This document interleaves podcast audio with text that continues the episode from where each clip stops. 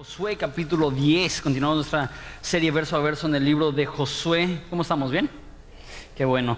Lo que vamos a hacer es lo que hemos estado haciendo toda esta serie, que es, eh, vamos a orar, preparar nuestros corazones para escuchar la palabra de Dios, después vamos a a ver de pasadita todo el capítulo. Ese es un capítulo largo, son 43 versículos. Lo vamos a hacer eh, de una manera rápida para ya después de haber visto todo el capítulo completo, vamos a sacar cinco aplicaciones prácticas para nuestras vidas. Entonces, si me pueden acompañar por favor en oración antes de iniciar.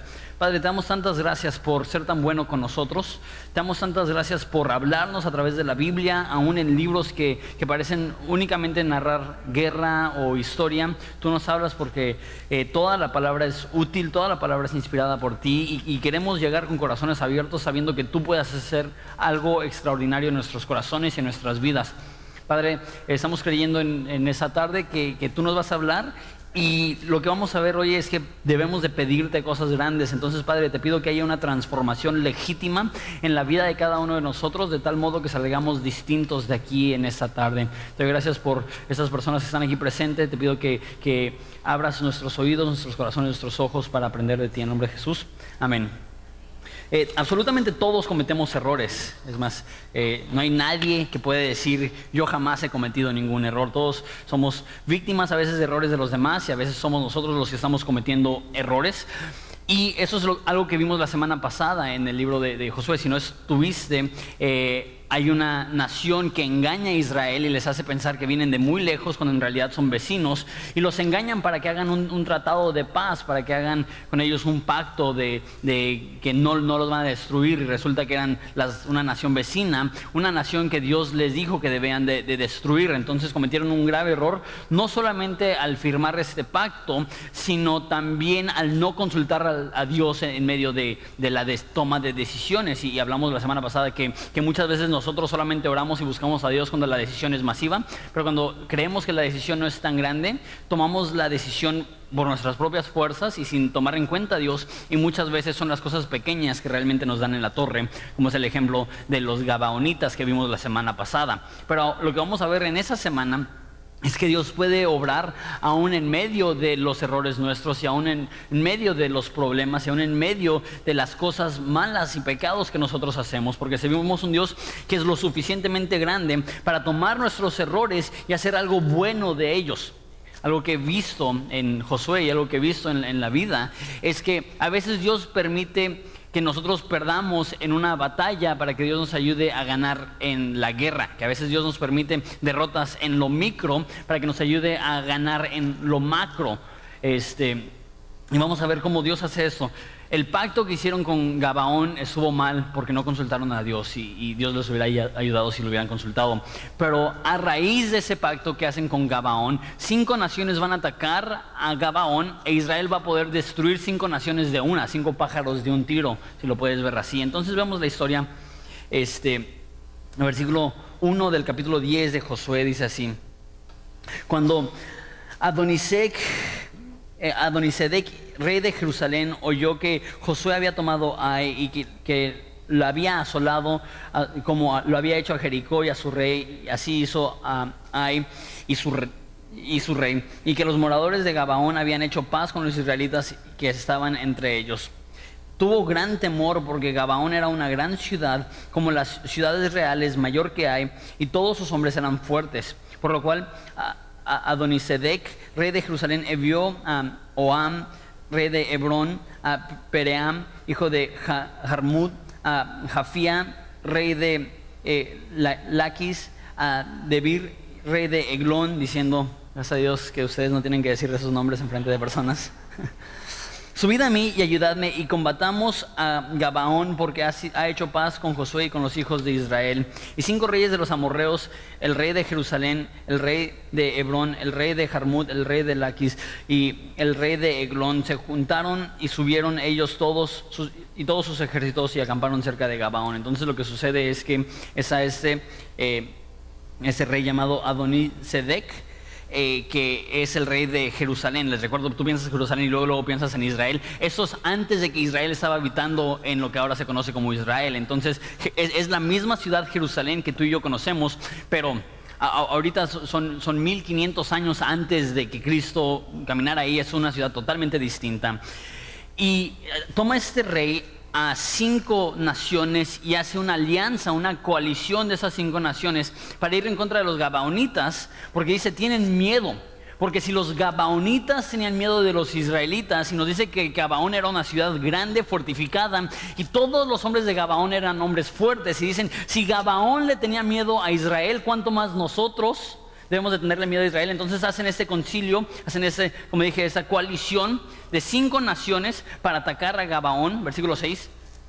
Y los hombres de Gabaón eh, entonces los moradores de Gabaón enviaron a decir a Josué al campamento en Gilgal, no niegues a ayudar tus siervos, sube prontamente a nosotros para defendernos y ayudarnos, porque todos los reyes de los amorreos que habitan en las montañas se han unido contra nosotros.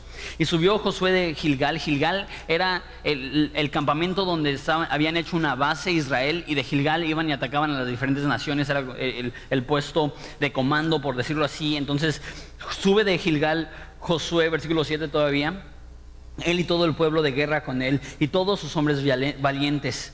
Y Jehová dijo a Josué, no tengas temor de ellos, porque yo los he entregado en tu mano, y ninguno de ellos prevalecerá contra, delante de ti. Josué vino de repente, eh, habiendo subido toda la noche desde Gilgal. Entonces Josué recibe noticias, están a punto de atacar a los Gabaonitas. Les recuerdo, los Gabaonitas engañaron a Israel para que hicieran este pacto y todos los de Israel querían que Josué los matara, pero Josué dijo, no, hicimos un pacto delante de Dios, no vaya a ser que al, romper este pacto Dios a nosotros no, nos bendiga, al romper este pacto, la palabra que dice seamos malditos de Dios, entonces no vamos a romper el pacto y los de Israel querían que los mataran, pero, pero Josué dijo, no, no los vamos a matar. Hablamos la semana pasada de cumplir nuestras promesas, que Josué cumplió su promesa, pero aquí vemos que hace que va más allá de solamente cumplir la promesa. Él escucha que los de Gabaón están siendo atacados y él pudo haber dicho, ah, ok, pues vamos a protegerlos, pero dentro de unos tres o cuatro días, ya que maten a unos cuantos de los desgraciados, ¿no? Que nos mintieron y nos engañaron, y ya, que queden unos pocos, pues igual íbamos porque sí necesitamos siervos para el templo. Pero no es lo que hacen.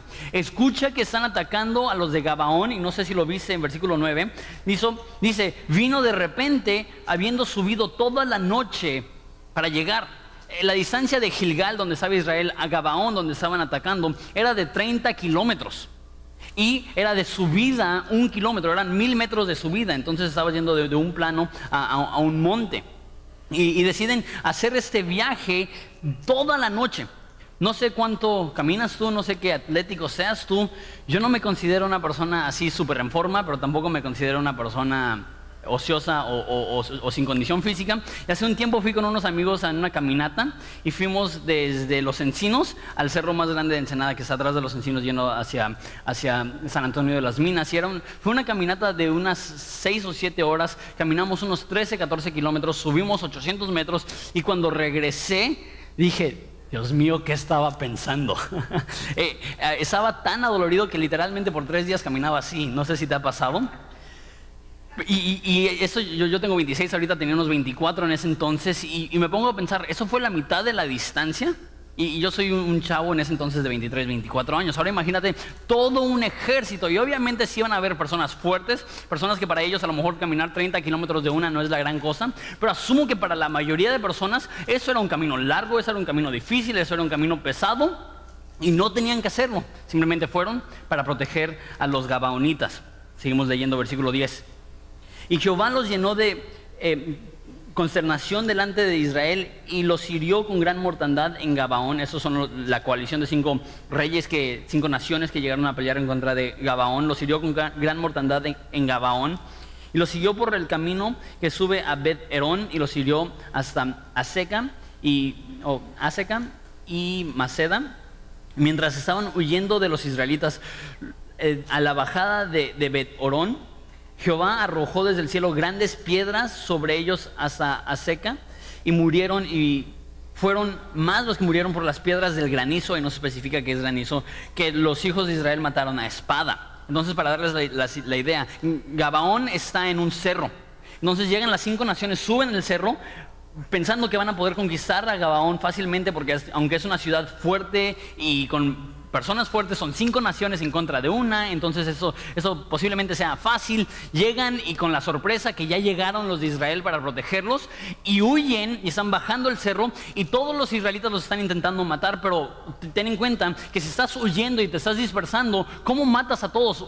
Estás eh, buscando y persiguiendo y matando pero difícilmente vas a poder matar a todos. Entonces aquí vemos un milagro y de hecho vamos a ver dos milagros muy sorprendentes. El primer milagro es que Dios manda granizo para matar al ejército de, la coalición de cinco eh, reyes. Y lo que es muy loco de esto, uno, el, primer milagro en esto, es que haya este granizo lo suficientemente grande para matar a alguien. No, sí, es común que haya granizo en todas partes del mundo y es común que haya un granizo que a lo mejor te pueda lastimar un moretón o a lo mejor te, te rompa la piel, no te, te, lastime. A lo mejor hay un granizo que, que sí, si te llega a pegar te va a desmayar, pero granizo tan grande que te quite la vida, eso es un, granizo sobrenatural. Pero punto, ok, e, e, eso llega a suceder. No sé si has visto videos en YouTube, en China, así que cae granizo de ese vuelo y destruye los carros. Y dices, no, pues ok, puede, puede llegar a suceder.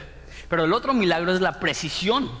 Porque Dios no está matando a los de Israel, está usando estas, estas piedras de granizo para matar a los enemigos de Israel a tal grado que dice que fueron más los que murieron por el granizo que los que murieron a espada. Entonces no solamente es un milagro que había granizo gigantesco, era un milagro que Dios tiene tino y puntería, ¿no? De mamá con chancla y sopas, persona tras persona, cayendo uno por uno.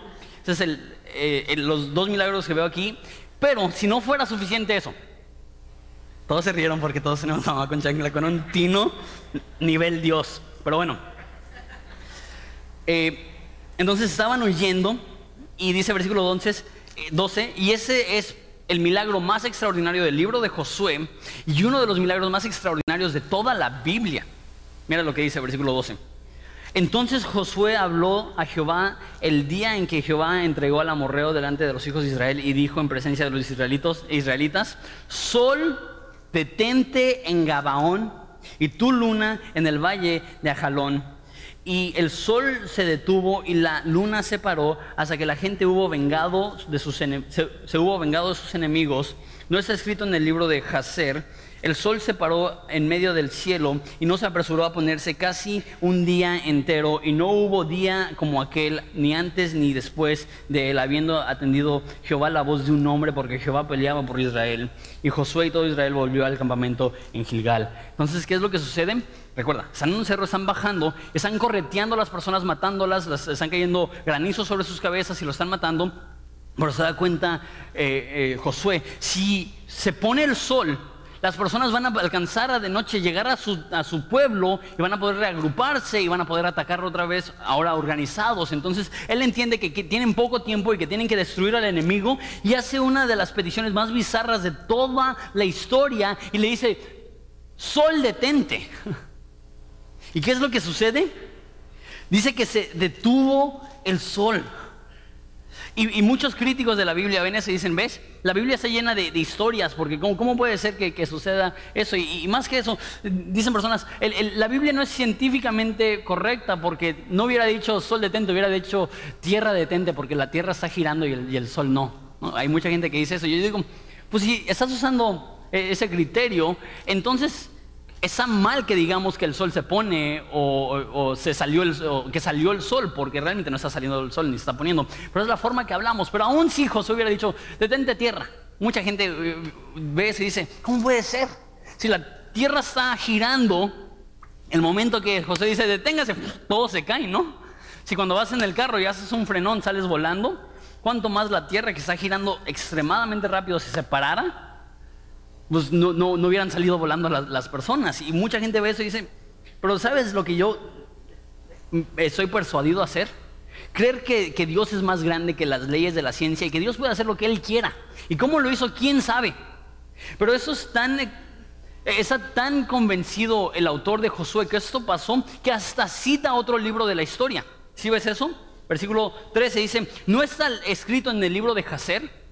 Josué se escribió un poco después del tiempo de, Josué. Es dudable que lo, haya escrito Josué o posiblemente lo escribió Josué y se recopiló después y se editó. Porque muchas veces dice, y permanece hasta ese día. Entonces hicieron un monumento que permanece hasta ese día. Dejaron desolada la ciudad y permanece hasta, hasta ese día. Entonces Josué se escribió unos años después de Josué. Entonces el autor de Josué dice, y se detuvo el sol, así como dice el libro histórico Geser. ¿Dónde está? ¿Quién sabe? Pero los que estaban vivos en ese entonces pudieron decir, ah, sí, mira, aquí está registrado, el sol se detuvo por 24 horas. Eso es extraordinario, eso es inexplicable, eso es un milagro. Como digo, un milagro sin precedentes, un milagro que, que hay pocos milagros a ese nivel. Es más impresionante que Dios detenga el, giro de la tierra, o no sé cómo detuvo el sol en el cielo, que convierta el agua a vino, que camine sobre el mar, que, parte, que parta el, mar rojo. E, e, eso es algo inexplicable, extraordinario, que solamente Dios pudo haber hecho. Pero bueno, se detiene el sol, versículo 16, y los cinco reyes huyeron y se escondieron en una cueva en Maceda y fue dado aviso a Josué que los cinco reyes habían sido hallados escondidos en la cueva de Maceda. Entonces Josué dijo, eh, rodad grandes piedras a la entrada de la cueva y poned hombres junto a ella para que los guarden. Y ustedes no se detengan, sino sigan a sus enemigos y hiéranlos en la retaguardia sin dejarlos entrar a sus ciudades, porque Jehová nuestro Dios ha entregado en nuestra mano. Entonces le avisan a Josué, ya encontramos a los reyes que los ejecutamos. Dicen, no, no, no, pon los reyes en una cueva, ponles una piedra, nos preocupamos de ellos después. Ahorita vamos a ir a, todas las personas que podamos matar y los vamos a matar porque solamente el sol va a estar detenido cierto tiempo y no queremos que las personas regresen a sus ciudades. Entonces, eh, versículo 20, y aconteció que cuando Josué y los hijos de Israel acabaron de herirlos con gran mortandad desde hasta destruirlos, que quedaron, y los que quedaron de ellos se metieron en las ciudades fortificadas. Entonces mataron a la mayoría, algunos sobreviven y se van a sus ciudades. Y todo el pueblo volvió sano y salvo a Josué. Por eso digo que el, granizo no mató a, las personas. De hecho es extraordinario, porque siempre que vas a la guerra hay, hay, muerte, ¿no? Siempre que, hay, que vas a la guerra hay alguien que fallece. Y aquí dice que todos regresan con bien, que eso es extraordinario. Una nación contra cinco, nadie muere, Dios estaba peleando por ellos. Versículo 22. Entonces dijo Josué, abrid la entrada de la cueva y sacad de ella a los cinco reyes.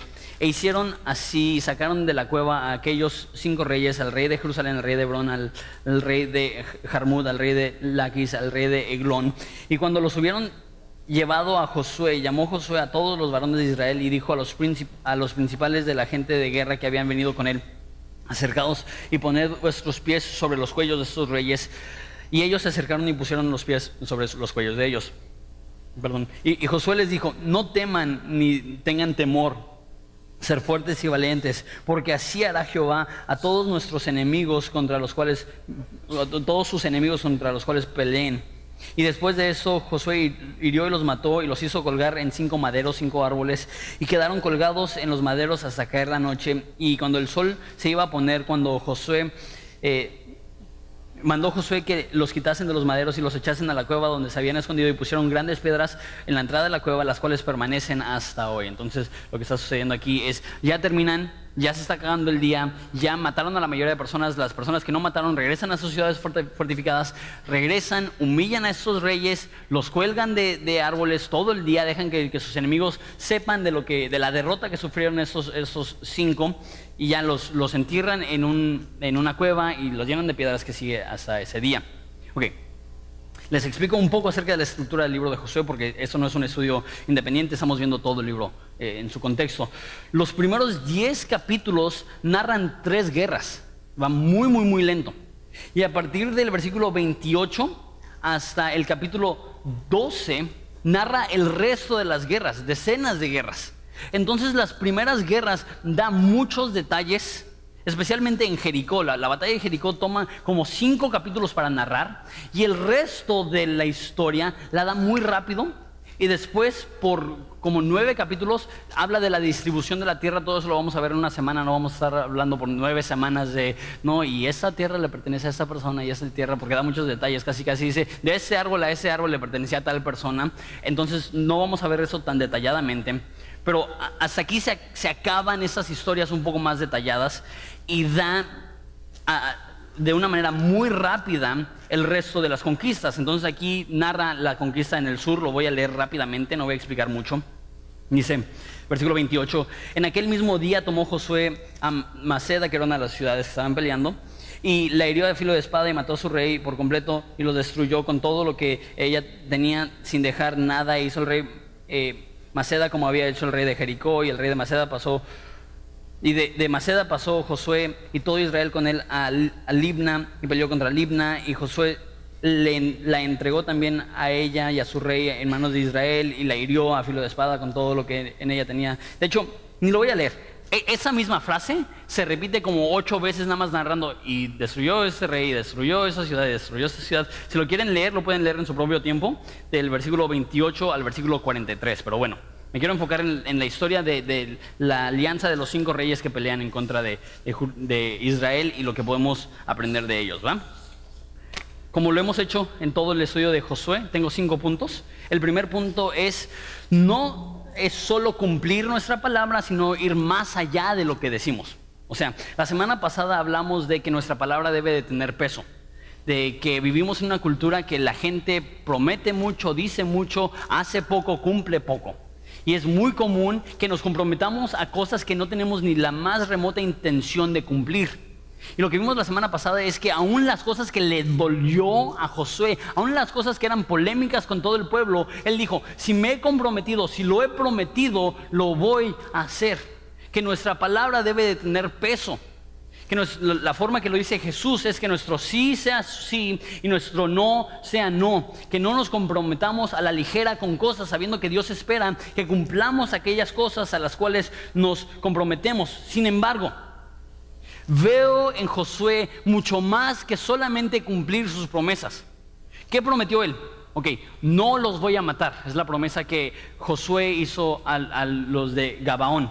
No los voy a matar. Y a lo mejor en ese tratado de paz puede ser, ok, eres mi aliado y si te llegan a atacar, nosotros te ayudamos y te protegemos. Posiblemente haya sido eso parte del acuerdo. Pero Josué no tenía que tomar a todo su ejército y viajar toda la noche para proteger a un pueblo que hace días le engañó. Hace días le, mintió, hace días hizo un trato a través de, mentiras. Él pudo haber dicho, como dije hace rato, ok, los vamos a defender, pero no, tenemos prisa. Salimos mañana. Eh, eh, es un viaje que puede tomar hasta tres días si vas lento. Tomamos tres días para llegar y si siguen vivos algunos gabaonitas los protegemos y si no, no. Eso hubiera sido cumplir su palabra. Eso hubiera sido hacer lo correcto. Pero él va mucho más allá de su palabra, va mucho más allá del compromiso, va mucho más allá de lo que esperan de él y va y lo salva ese mismo día. ¿Qué me demuestra eso? El cristiano no solamente debemos de cumplir nuestra palabra, debemos de llevarlo a otro nivel. Lo que Jesús dice es que si te dan una mejilla, que tú se la regreses en la suya. ¿Lo que dice? Dice, si te dan en una mejilla, ponles la otra. Dice, si, si te piden que camines con ellos una milla, que les digas, pues mejor camínala tú. ¿Lo que dice? No, dice, camina con ellos dos millas. Y esto es transliterar para ponerlo en nuestro contexto. Dice, si te roban la chamarra, entonces tú le robas la suya. ¿Lo que dice? Si te, si te roban la túnica, es lo que dices, le das su manto también, pero eso no lo entendemos. Si te roba tu chamarra, le das su playera también. O sea, e, eso, eso no lo entendemos. Si es contracultural, si es, si es totalmente opuesto a lo que vemos en nuestra cultura, el cumplir nuestra promesa, cuanto más contracultural es ir más allá de lo que la gente espera de nosotros. Por esto ser cristiano debe tener tanto impacto. Por eso ser, cristiano, la Biblia habla de eso como nacer de nuevo. una diferencia tan profunda que pareces otro tipo de ser humano. Que eres irreconocible a las demás personas, no porque nos creemos y decimos, no, pues ellos son unos paganos y yo soy nacido de nuevo. Pero decimos, no, la Biblia tiene un estándar más alto para mí. La Biblia me dice que ponga la otra mejilla, que camine la milla extra, que dé mi, no solamente mi túnica, pero mi, manto también, no solamente mi, suéter, pero mi, mi playera también. La Biblia no dice, no odies a tu enemigo. ¿Es lo que dice? Ama a tu enemigo. La Biblia no dice, no maldigas a tu enemigo. ¿Qué es lo que dice? Ora por tu enemigo. La Biblia no dice, no trates mal a tu enemigo. ¿Qué es lo que dice? Dice, paga mal con bien. Ellos te tratan mal, tú les tratas bien. Ellos esperan de ti algo y tú vas más allá de lo que esperan. Tú te comprometes con algo y tú vas más allá de lo que te comprometiste. Dices, ay no, eso se escucha como, como que se van a aprovechar de mí, ¿no? Se escucha como si, me fueran a tratar como, como tapete.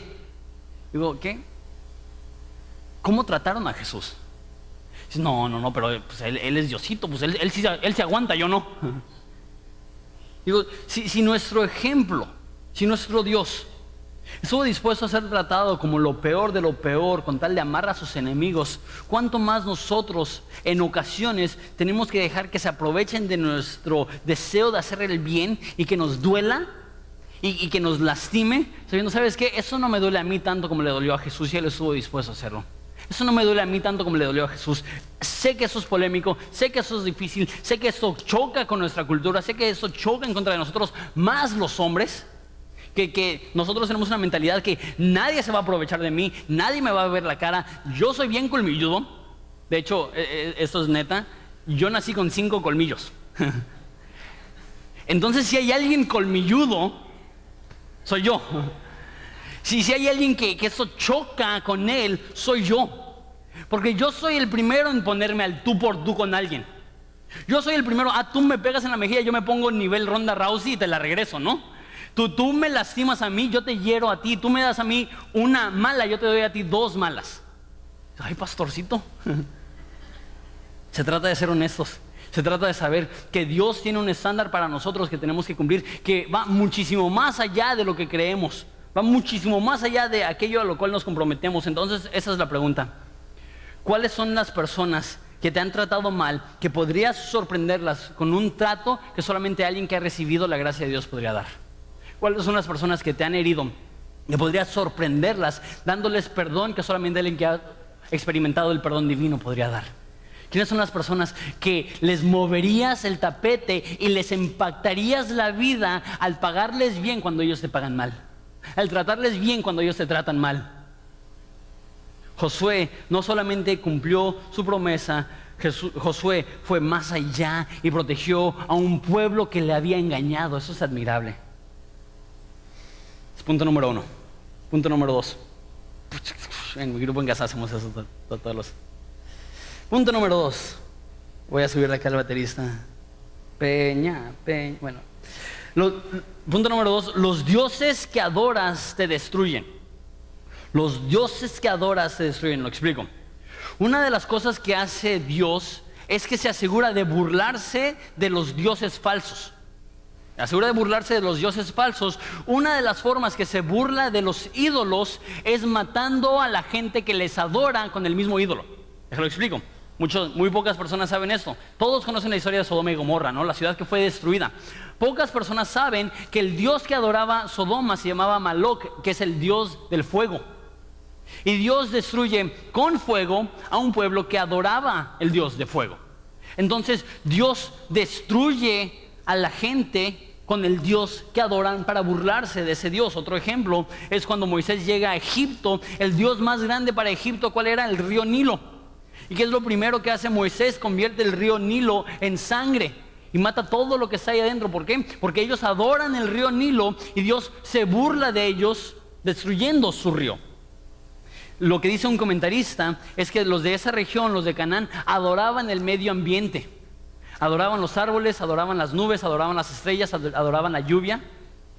Y es irónico que lo que ellos adoran, el medio ambiente, resulta ser lo que les destruye el granizo que cae sobre ellos. Y, que ellos adoraban para ellos la, madre naturaleza, o como le hayan dicho, quién sabe. Eso era su Dios. Y Dios les destruye a través de su ídolo. ¿Qué me demuestra eso? Aquello que tú adoras termina matándote, siempre y cuando no adores a Dios. Si adoras a Dios, aquello que adoras termina salvándote. Pero si adoras a un Dios falso, si adoras un ídolo, ese ídolo termina matándote. Y no estoy hablando solamente de imágenes que nos postramos y adoramos o le rezamos, oramos a imágenes. No estoy hablando de eso. Estoy hablando que, que cuando algo es más importante en tu corazón que Dios, eso es tu ídolo. Que cuando algo, algo toma más de tu atención que Dios, eso es tu ídolo. Cuando algo te preocupa más que agradar a Dios, eso es tu ídolo. No todos los ídolos son malos. Hay personas que toman algo bueno y al ponerlo en el lugar de Dios lo convierten en algo malo. Hay personas que no es que están adorando así y santería y, cosas así, sino que para ellos el dinero es su Dios. Yo creo que ese es el ídolo más común en, el mundo. El ídolo más común en el mundo no es alguna imagen religiosa, el ídolo más común en, el mundo es el billete. y la gente sacrifica todo con tal de tener un poquito más de dinero. ¿Sabes qué? Dice Salomón, el que ama el dinero jamás estará satisfecho por el dinero. El que busca el dinero jamás estará lleno. Y en ese contexto dice, es mejor tener un puño con descanso que dos puños con aflicción de espíritu. Amas el dinero, el dinero te destruye.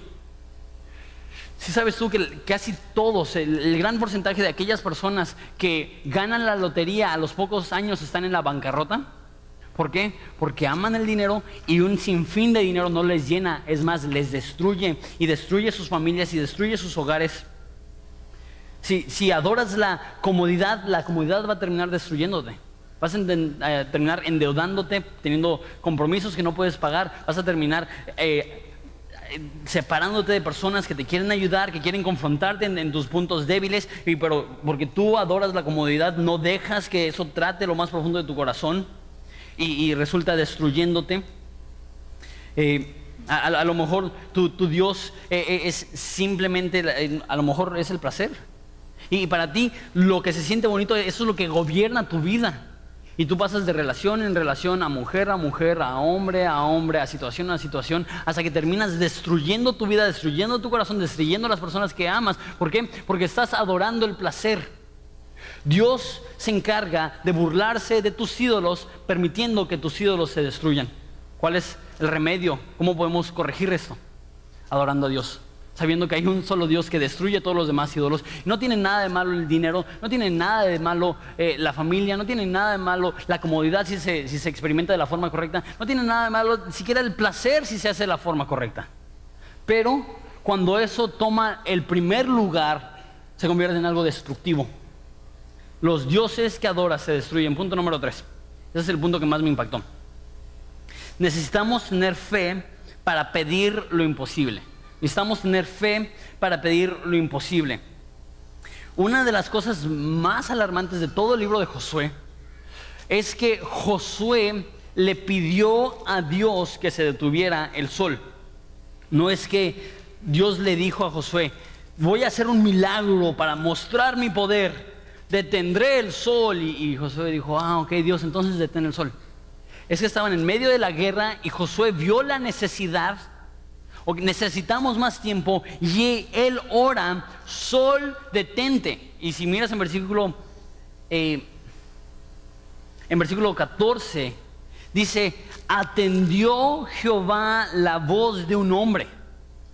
O sea que la razón que Dios detuvo el sol porque Josué lo pidió. Y a lo mejor tú dices, no, es que Dios, todo lo sabe. Entonces, si hubiera pedido Josué o no, Dios hubiera detenido el sol. Pero yo veo en Santiago otra cosa que dice, no tienes porque no, no has pedido. Y hay cosas en tu vida que no tienes, áreas en tu vida donde estás derrotado porque no has pedido áreas en tu vida donde no has glorificado a Dios, porque no has pedido la fuerza, porque no has pedido la sabiduría, porque no has, no has pedido que Dios intervenga. No tienes porque no pides. Hay cosas en tu vida que Dios te ha dado únicamente porque le pediste. Hay áreas en tu vida que tú pudiste superar solamente porque le pediste. Y necesitamos cómo Josué estar dispuesto a pedir cosas extraordinarias de un Dios extraordinario. Eh, un autor, de hecho, con un libro que se llama Sol Detente, se llama Stephen Furtick, dijo, y esto es eh, parafraseando un poco, eh, porque lo dijo en otro contexto, pero lo que él dijo es, si el tamaño de tus peticiones no te intimida, posiblemente ofenda a Dios. O sea, lo que está diciendo, si lo que tú le pides a Dios ni siquiera te intimida a ti, ni siquiera es tan grande que te saca de onda a ti. Dios le dice, neta, creo un universo y te estás conformando con esto. Déjalo digo con alguien que, me gusta mucho. Eh, Carlos Spurgeon, eh, teólogo de hace casi 200 años, lo dijo de esta forma. Cuando oramos estamos hablando con el Rey del universo, que nuestras peticiones sean proporcionales con el que le estamos pidiendo. O sea, si le estamos pidiendo a una persona que con su voz creó el universo, que nuestras peticiones estén ad hoc, que nuestras peticiones estén proporcionales, que nuestras eh, peticiones estén a ese nivel. Si Dios todo lo puede y nada le es imposible, no tenemos que conformarnos por peticiones pequeñas.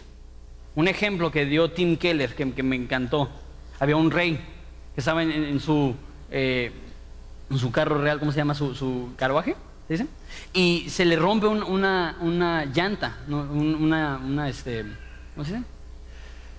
Este, y llega un campesino que lo ve y le arregla su, su, su llanta. Y le dice el, rey al campesino, muchas gracias, no tienes idea, me sacaste el apuro, ¿qué necesitas? Lo que quieras. Y le dijo el campesino, pues ¿sabe qué?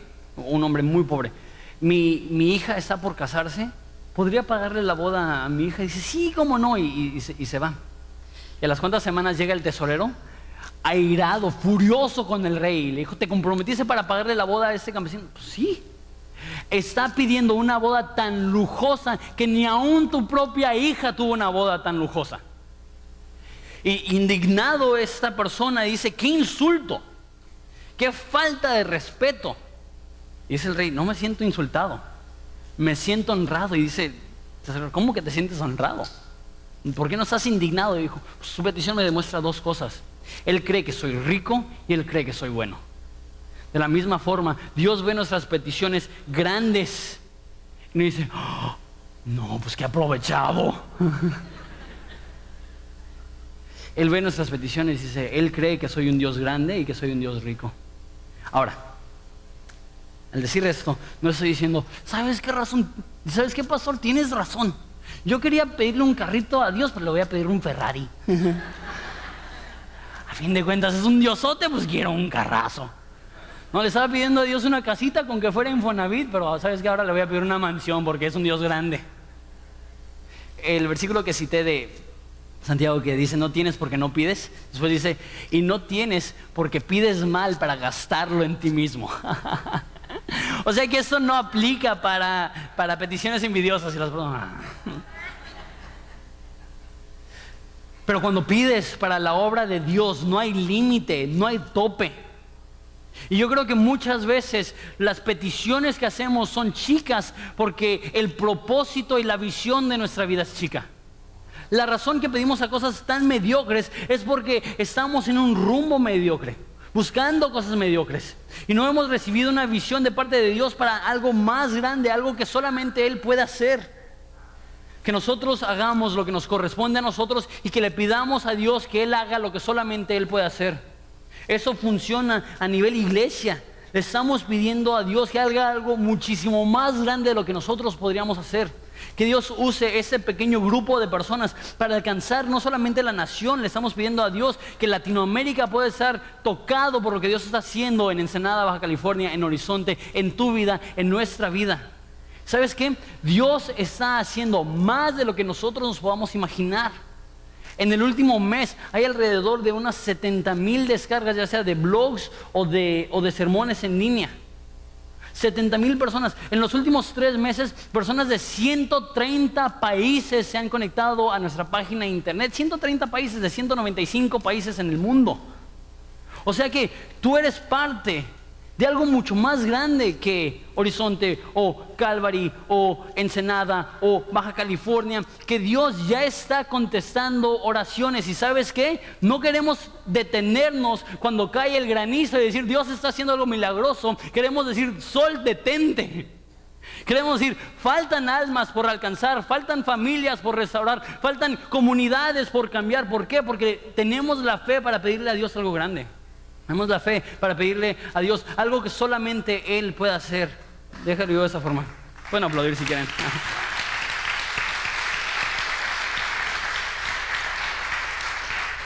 Si lo que le estamos pidiendo a Dios es algo que nosotros podemos hacer por nuestras propias fuerzas, nos estamos quedando muy cortos.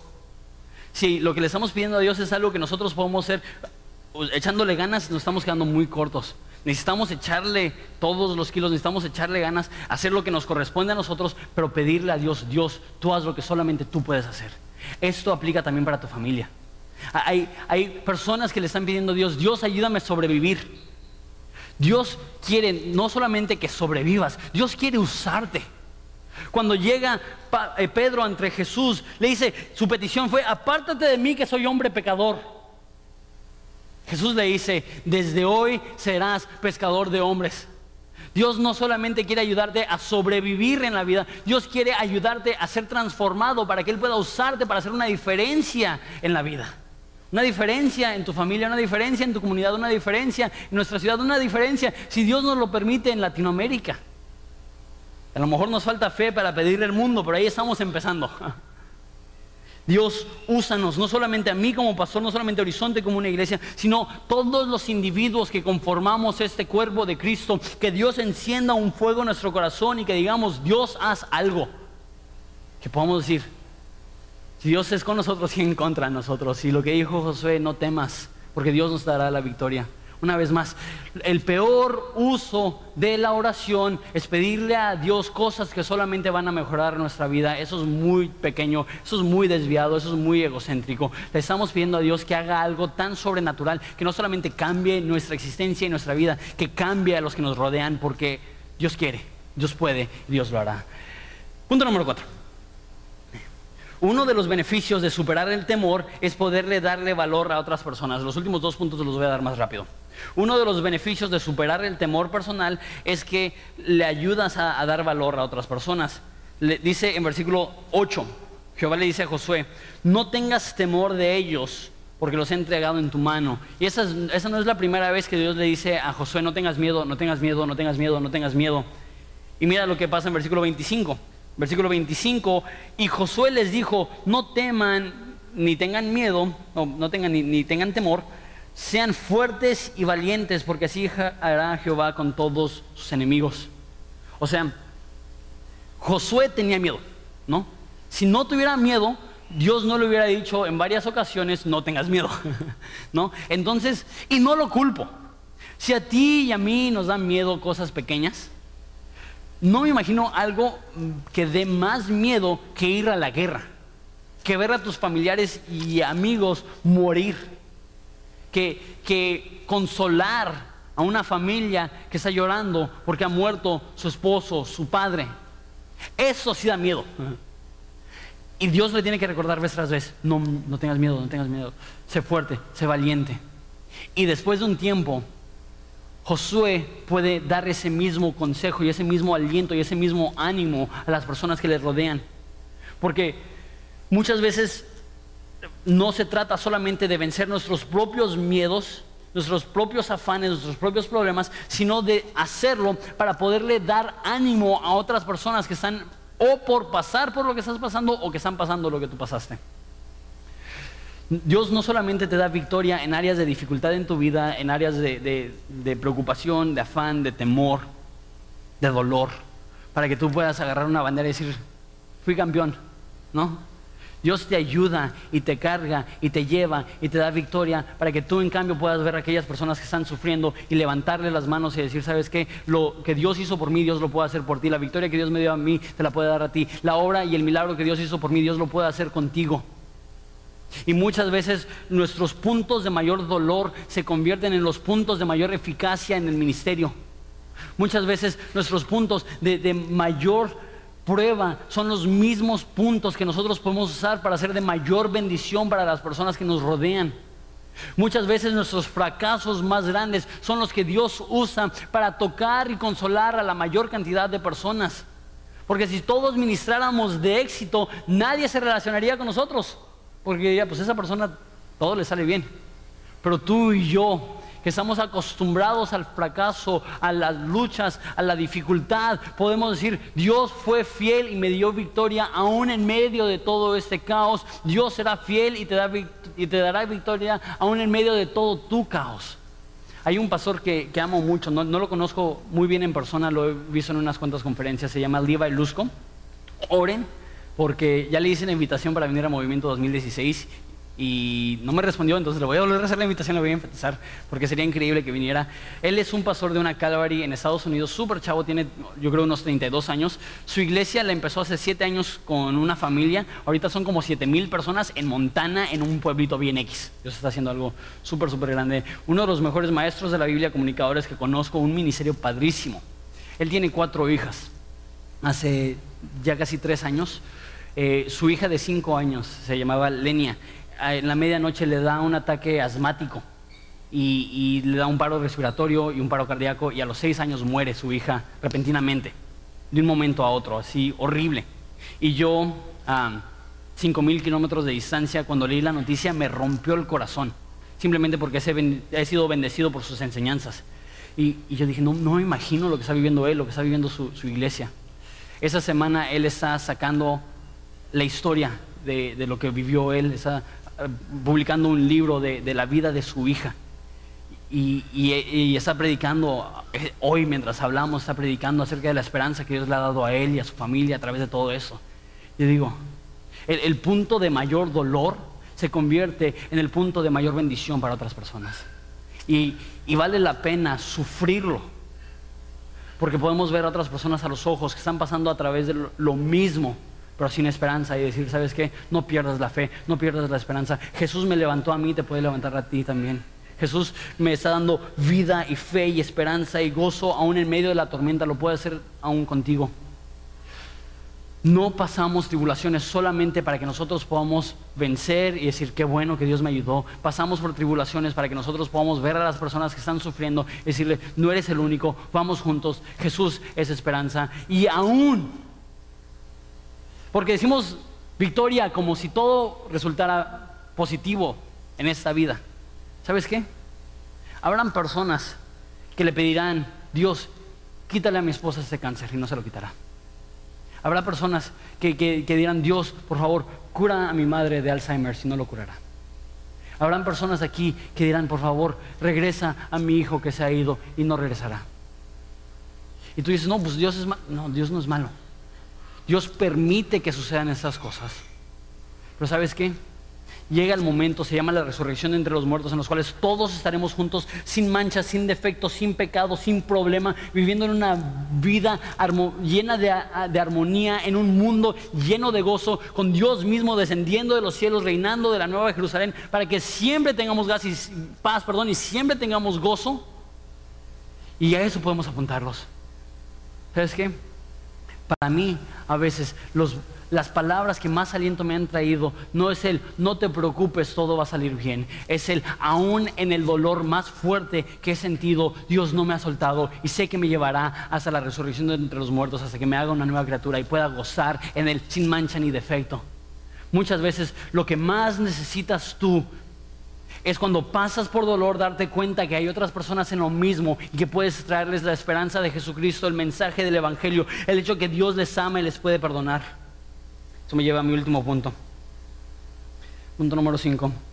Dios establece que los colgados en un árbol son enemigos de Dios. Eso es palabra por palabra el punto que ya hace como dos o tres semanas con el rey de Ai, que cuando fue matado lo colgaron también sobre un árbol. Entonces quiero repetirlo porque es más importante. Desde el Antiguo Testamento, Dios establece que los que son colgados de un árbol o de un madero, en el caso de Jesús de una cruz, son enemigos de Dios. Son personas que, que Dios está destruyendo. Y eso es lo que pasó con Jesús. Jesús fue tratado como un enemigo al momento de ser colgado en la cruz para que tú y yo podamos ser tratados como familia. Y hoy vamos a celebrar la Santa Cena, es el primer domingo del mes. Te voy a pedir por favor que te pongas de pie. Quiero terminar eso con todos de pie. Siento que a lo mejor eso nos ayuda, aún a pesar del calor, a, escuchar de una manera atenta y entender, porque eso es bien importante. Te voy a pedir al grupo de alabanza también si puede pasar, por favor. Dios establece que los colgados de un árbol son enemigos de Dios. Muchas veces pensamos que la cruz son buenas noticias porque es un acto valiente de sacrificio por algo que amó Dios. Hay una historia, se llama este, la historia de dos ciudades que, que fue escrita eh, narrando el tiempo de la Revolución Francesa, las guillotinas y todo eso. Y había un hombre que amaba a una mujer profundamente, pero no era recíproco, no, no, no era correspondido. Él la amaba, pero ella amaba a otro hombre. Ya se parece telenovela Televisa, pero es, es un buen libro. Ella ama a otro hombre y ese otro hombre también la ama, están enamorados. Entonces, el problema es que él ama a una mujer que ama a otro hombre. Pero él, se lo apechuga, él, se lo guarda. Y llega el momento en, este, en esta historia donde es condenado a muerte el hombre que amaba a la mujer que sí era correspondido. El, el hombre que sí tiene esa relación amorosa. Y él que ama a esta mujer y quiere lo mejor para ella decide me voy a disfrazar como este hombre y se pone la peluca que usaban en ese entonces y se pone la ropa que se ponían en ese entonces y se disfraza del otro hombre y él va a la guillotina y, da su vida para que la persona que él ama pueda estar con su amor, que no es él siquiera. Y es un acto valiente de sacrificio. Y de hecho esta historia fue inspirada por la cruz de Jesucristo. Y si hay elementos que, que sí son ciertos. La cruz fue Jesús muriendo en nuestro lugar para que el Padre pueda tener una relación con nosotros, para que eh, aquel tesoro que Él amó pueda ser reconciliado con Él. Pero es mucho más que eso. No solamente fue un acto valiente de sacrificio, fue Dios dispuesto a ser tratado como un enemigo fue el Hijo de Dios dispuesto a en su momento de mayor necesidad exclamar, Dios mío, Dios mío, ¿por qué me has desamparado? Y no escucha respuesta. Fue el Padre dispuesto a tratar a su propio Hijo como su enemigo para que te pueda tratar a ti y a mí como familia. O sea, el Evangelio no es, ay, qué bonito, Jesús te ama lo suficiente para morir en tu lugar. Definitivamente es eso, pero es más que eso. Jesús te ama lo suficiente para ser, considerado en el madero, en la cruz, cuando colgaba, maldito por Dios, olvidado por Dios, enemigo de Dios. No que el Padre le dijo, ajá, sino que al Padre también le dolió, pero que en ese mismo dolor dijo, vale la pena matar a mi hijo con tal de que pueda rescatar a la humanidad. Y fue un acuerdo que se hizo desde antes de la fundación del mundo, que dice en Apocalipsis, el cordero inmolado desde antes de la fundación del mundo. Eso no fue algo que se les ocurrió en la marcha, eso es algo desde antes de fundar la primera estrella. El Padre y el Hijo dijeron, estaremos dispuestos a pasar por esta guerra para que mis hijos puedan tener paz. Estamos dispuestos a pasar por este dolor para que mis hijos puedan recibir perdón de pecados. Estamos dispuestos a pasar por esa separación momentánea para que mis hijos jamás se separen de mí. Ese es el mensaje de la cruz, ese es el mensaje del Evangelio, eso es lo que Dios nos ofrece. Y desde Josué, 1500 años antes de Cristo, 3500 años antes de nosotros, Dios dice, los que son colgados de un madero son enemigos de Dios. Y Jesús se apunta y dice, yo estoy dispuesto a sufrir eso. Yo estoy dispuesto a pasar eso para que tú y yo podamos ser reconciliados con Dios. Eso es lo que representa la Santa Cena. Un Dios que ama a su creación lo suficiente para mandar a su Hijo, para ser destrozado como tú destrozarás esta galleta en tu boca, para ser derramado como tú, su sangre, como tú derramarás esta copa en tu boca. Eso es lo que pasó Jesús por ti y por mí. Vamos a adorar a Jesús, vamos a, a repartir los elementos de la Santa Cena. Por favor, no participen hasta que todos hayan sido eh, hasta que todos hayan recibido. Voy a salir ahorita a orar y vamos a concluir, pero ahorita vamos a adorar a Jesús. Hola, mi nombre es José Michel, soy uno de los pastores aquí en Horizonte Ensenada, encargado del Ministerio de Producción. Si este ministerio ha sido de bendición para tu vida, nos gustaría que nos mandaras tu historia. Escríbenos a horizonteensenada.gmail.com También, si quieres bendecir económicamente nuestro ministerio, puedes ir a horizonteensenada.org diagonal dar. Solo te pedimos que lo que des no interfiera con lo que hace tu iglesia. Gracias.